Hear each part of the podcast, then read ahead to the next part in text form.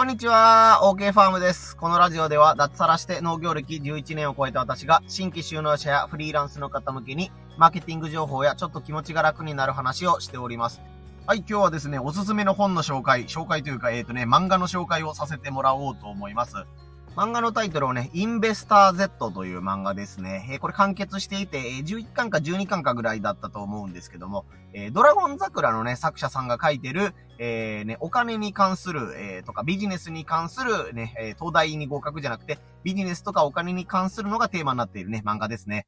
まあ、ドラゴン桜の方はね、僕が高校生ぐらいにだったと思うので、でももう20年か。20年経った今でもやっぱりね、あの続編がドラゴン桜2みたいな感じで出ていたりとか、えドラゴン桜って言ったら、ああ、あのなんか東大 AK のやつだよね、みたいな感じで、安倍博さんのね、え、顔が浮かんでくる人もいるんじゃないかなと思います。まあ話は戻ってこのインベスター Z なんですけども、まあインベスターって意味はですね、あの投資家っていう意味がね、語源というかあの英語だと投資家っていう意味になっているらしいです。今日はこのインベスター Z のね、えー、今から脱サラする人とか、ね、お金の投資とかに興味はあるんだけど、まだ全然わからないんだよっていう人にね、えこういうところがおすすめだよっていうお話を少し紹介してみようと思います。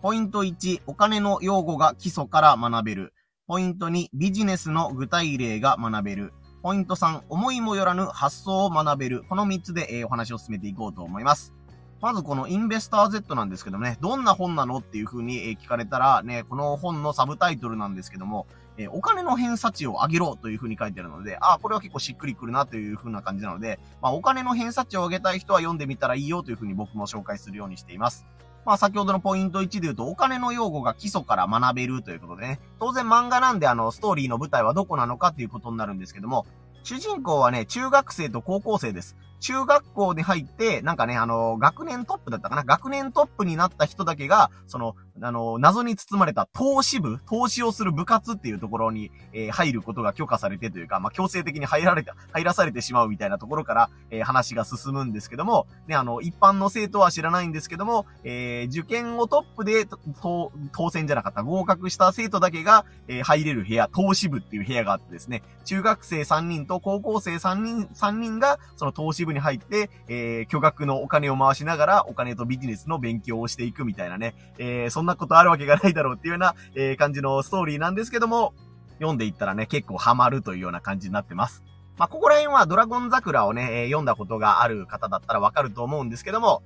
本当にね、あの、単語を基礎の基礎から、えー、解説してくれるので、えー、難しいビジネス用語がわからない人でも楽しめるような内容になってます。まあ中学校のね、受験にトップで合格した子がその投資部というところに入るわけなんですけども、お金とかビジネスの単語はやっぱり、えー、初心者ということで、あの、その中1の初心者の子に向けていろいろ、え、ビジネス用語とかお金の用語を解説していくっていうようなね、ところから、えー、話が始まっていくんですけども、例えば、投資利回りって何っていう話になったりとか、株の塩漬けって何っていうような、えー、このね、具体的な単語がいろいろ出てきます。本当にビジネスの最前線で、えー、活躍されている人からしたらね、いや、その言葉は知ってなきゃまずいでしょ、みたいな、えー、単語が出てくるんですけども、僕も含めですけど、やっぱり説明できないことって結構あるんですよね。さっき言った投資利回りっていうのが何なのかとか、株の塩漬けって何なのっていうのをね、えー、ね、分かったような体でこう僕も、うん、多分あれのことだよね、みたいな感じで言うんですけども、このインベスター Z ではそういった難しい用語も漫画とかね、その中学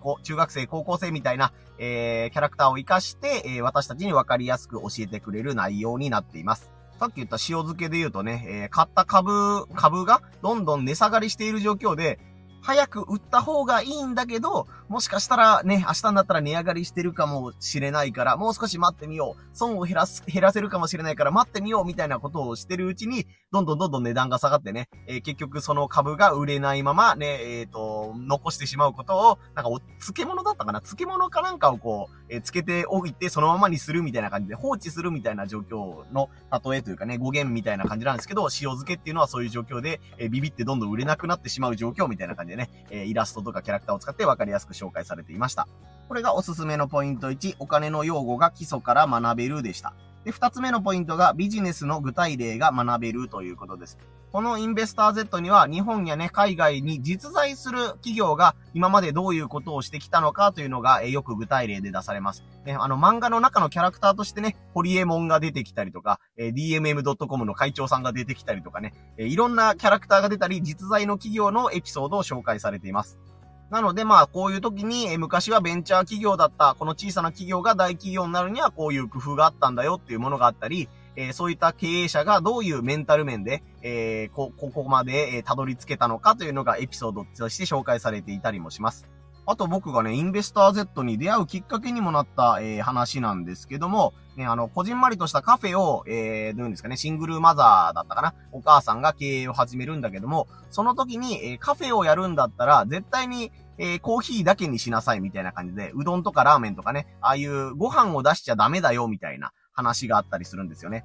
その時は確か3つの L だったかな。シンプルで、スローで、スリムでないといけないみたいな、えー、例え話を使われてて、個人事業主が、えー、ね、事業を展開する場合には、もう欲張っていろんなことをやろうとしちゃうと、本人の体力がね、持たなくなって、ね、サービスが提供できなくなりますよとか、一つのことに尖るのならそれは武器になるけど、ね、お客さんからこんな要望があるからといって、すべてのことを受けていたら、よくあるお店になっちゃうので、コーヒー専門店ならコーヒー専門店でやるのはいいけど、コーヒー屋さんにね、蕎麦があったらいいよね、うどんがあったらいいよね、カレーがあったらいいよね、みたいな感じで、お客さんのニーズをね、すべて受けていたら、よくあるお店になっちゃうので、やっぱりシンプルに自分が何がやりたいのかとかね、とりあえずここにも、ここを目標にするみたいなものを見誤ってはいけないよみたいなね、話とかは、今からフリーランスをやりたい人とか、今すでに事業をやってる人にはすごい刺さる内容になってるんじゃないかなというふうに思います。その他にも、みんながいいよねと言い出したら、その商品は終わるみたいな感じのね、表現もあったりします。一見するとね、みんなの需要があるんだから、その商売はいいんじゃないかというふうに思うかもしれないけど、やっぱりどこかですぐ飽きられたりするよねっていうことでもありますし、その裏返しとして、みんながこんなののどこがいいんだよって言ってる、え、商品とかアイディアにこそ需要があったりとかね、この先の、えー、なんていうんですかね、飛躍する余地があるみたいな感じで、みんながいいって言ってるものはもう、もう追わなくていいんだよ、みたいな。誰もまだいいと言ってない商品を、えー、目指しましょう、みたいなね、話が出てきたりするので、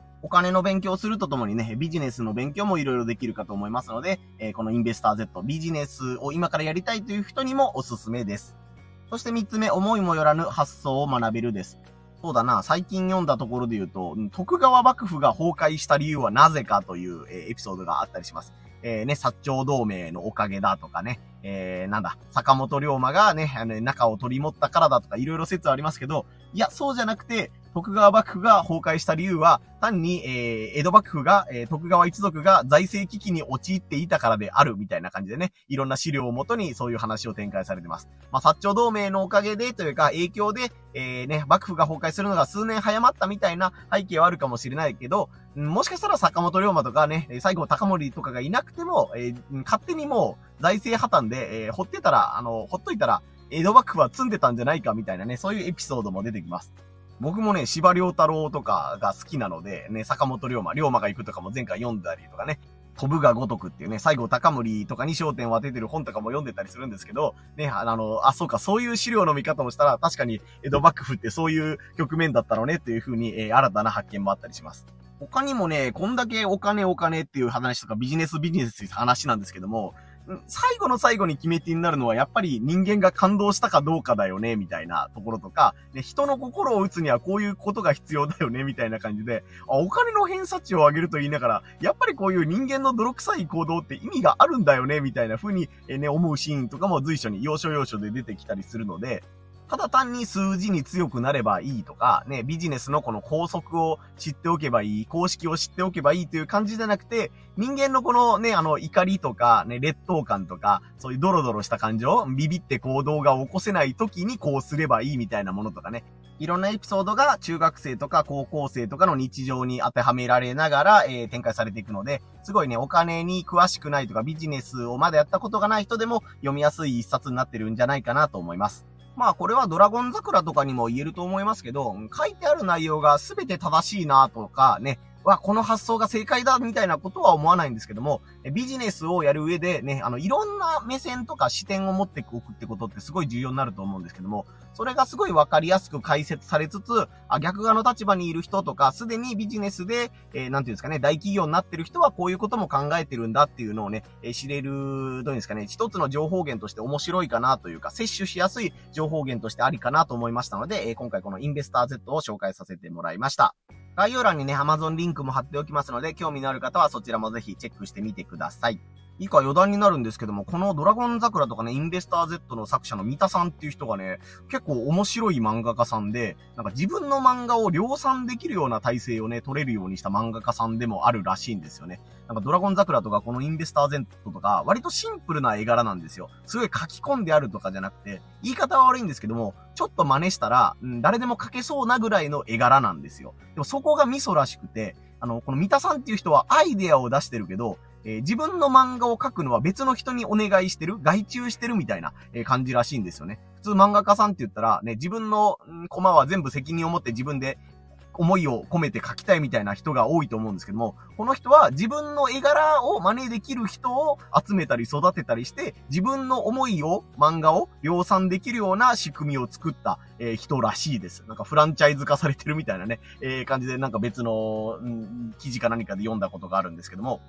別に俺と同じ絵柄が描ける人がおるんなら、もうその人に俺のアイデアだけ吹き込めば、ね、あの自分の漫画を作る人がどんどん増えてくれていいじゃんみたいな感じで。作者名は全部三田のりふささんになってるんですけども、あドラゴン桜2っていうね、漫画は、えー、外注しているみたいな感じで、漫画家なのに漫画を外注してるんですよ。この発想すごくないですか？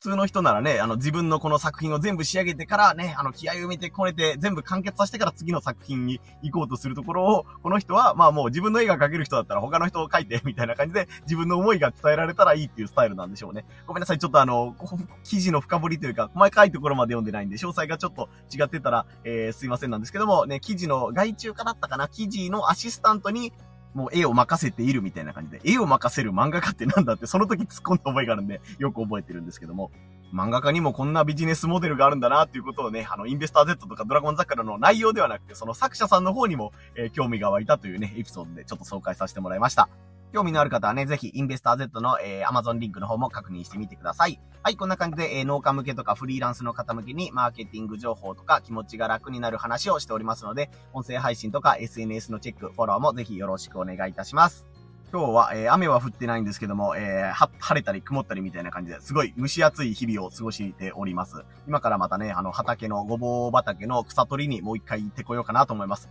えー、皆さんもね、熱中症とか体調に気をつけながら頑張っていきましょう。最後までお聴きいただきありがとうございました。OK ファームでした。